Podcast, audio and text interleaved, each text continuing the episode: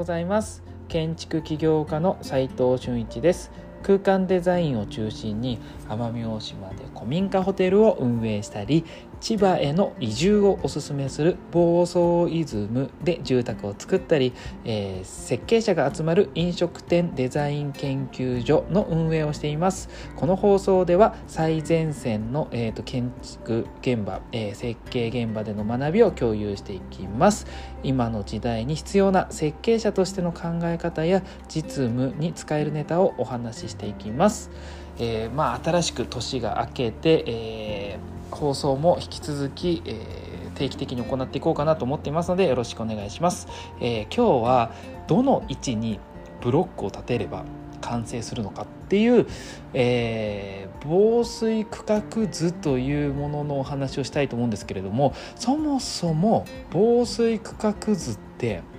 これ飲食店ならではの図面なんですよね。でも構施工的には重要な図面なんで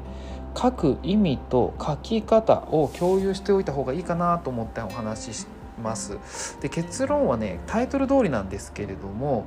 どの位置にブロックを立てたらいいのかっていう答えが、えー、防水区画図なんですよ。で以前の放送で防水小サイズのお話をしたと思うんですけれども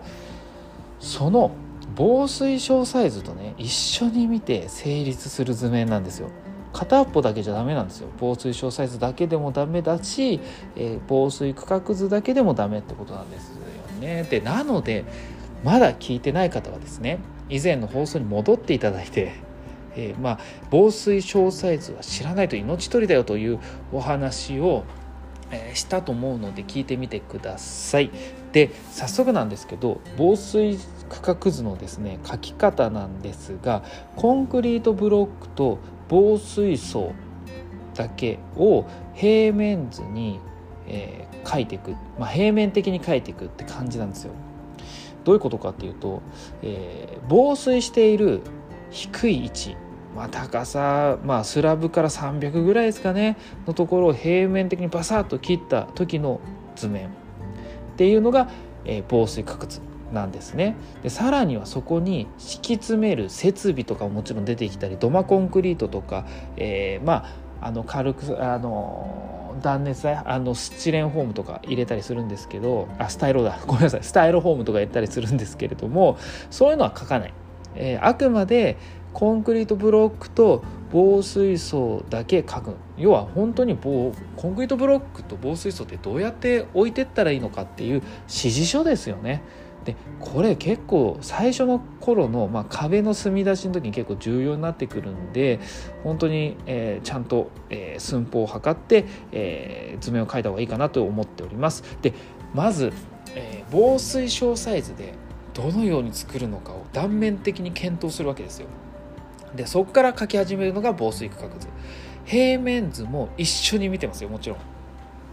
で平面図では厨房機器や作業スペースである通路幅を決めていますよね、まあ、ここに厨房機器を置いてここの通路幅でまあ作業しやすいよね。その上で例えばカウンターが向こうにあればカウンターの幅奥行きとか椅子を置いてまあ通路があるよねみたいなこういった設計をしてるわけですよね。でその寸法を確保しながら防水の壁の位置を決めていくんですよね。で具体的にねさらに寸法を言って言うと例えば躯い壁に沿ってコンクリートブロック 100mm と防水層 20mm にして、えー、まあ、積み立てていきます防水していきます。で要するに 120mm の壁の上に LGS や、えー、ケーカル板というものを置いてですね乗っけて、えー、その壁面より出っ張らない要はコンクリートブロックと防水層よりも、えー、ケーカル板が出っ張らないようにしてですね防水小サイズというものを設定していくってことなんですよね。でそうなるとですね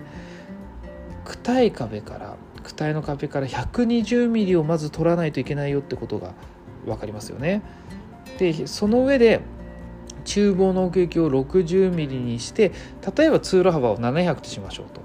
でさらにその向こう側にカウンター側に厨房機器も600奥行きを置いて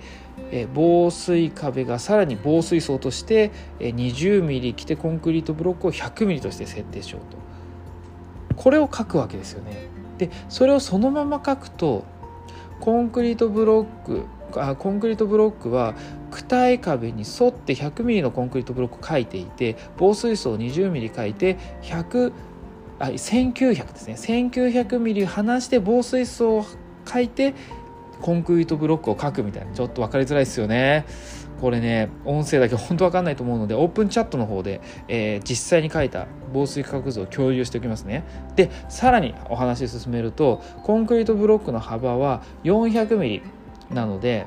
えー、その線をこう、まあ、ブロックのあのレイアウトですよねを書いていくわけですよ。で厨房から客席客席から厨房への出入り口っていうのはコンクリートブロックをぐっと下げとかなきゃいけないんですよ。だってまたぐので。一緒に立ち上げちゃったらまたげないので。でその位置を決めてコンクリートブロックの大きさが半分以下にならないようにしながら小さくならないようにしながらどんどん割ってってくださいってことです。であとは、えー、躯体壁に沿った防水小サイズと客席カウンター側の防水小サイズがねちょっと違うので防水区画図の、まあ、あとまたぐところの防水区画図防水小サイズって違いますよね。またぐんでブロックも立ち上げないんでちょっとしか立ち上げないんで。防水区画図にどの防水小サイズ見ればいいのかっていうのを書いておくと親切ですよね。で最後に寸法を全部書いて完成ってことです。わかりましたかね？今日はですねどの位置にブロックを立てれば完成するのかという防水区画図のお話をしましたがいかがでしたでしょうか？分かりやすかったですかね。結論はですねどの位置にどうやってブロックを立てたらいいのかという伝える図面でした。皆さんも一度書いてみてください。最後にちょっとだけお知らせさせてください。飲食店デザイン研究所が監修したえー、建築知識2月号小さな飲食店の作り方という雑誌が発売されています。去年の2月です。お知らせ自体忘れていました、えー、インテリアデザイナーを目指すのであれば他の本と違ってねめちゃくちゃ実実践的な内容にしてますので是非見てみてください。実務で学べるインテリアデザインの学校隠れ家では非公開の LINE グループに入っていただき設計者や施工者のやり取りを見て学んで、えー、仕事の方につなげちゃおうねという感じでやっています、え、そのまま外注依頼みたいな形で依頼することもありますのでえ設計者として自ら仕事を取っていきたい方は挑戦する価値だと価値があると思います。まずは無料公開されている LINE のオープンチャットの方の URL を貼っておきますので興味がある方は覗いてみてください。それでは今日しかない大切な時間を全力で楽しみましょう。建築起業家の斉藤俊一でした。ではまた。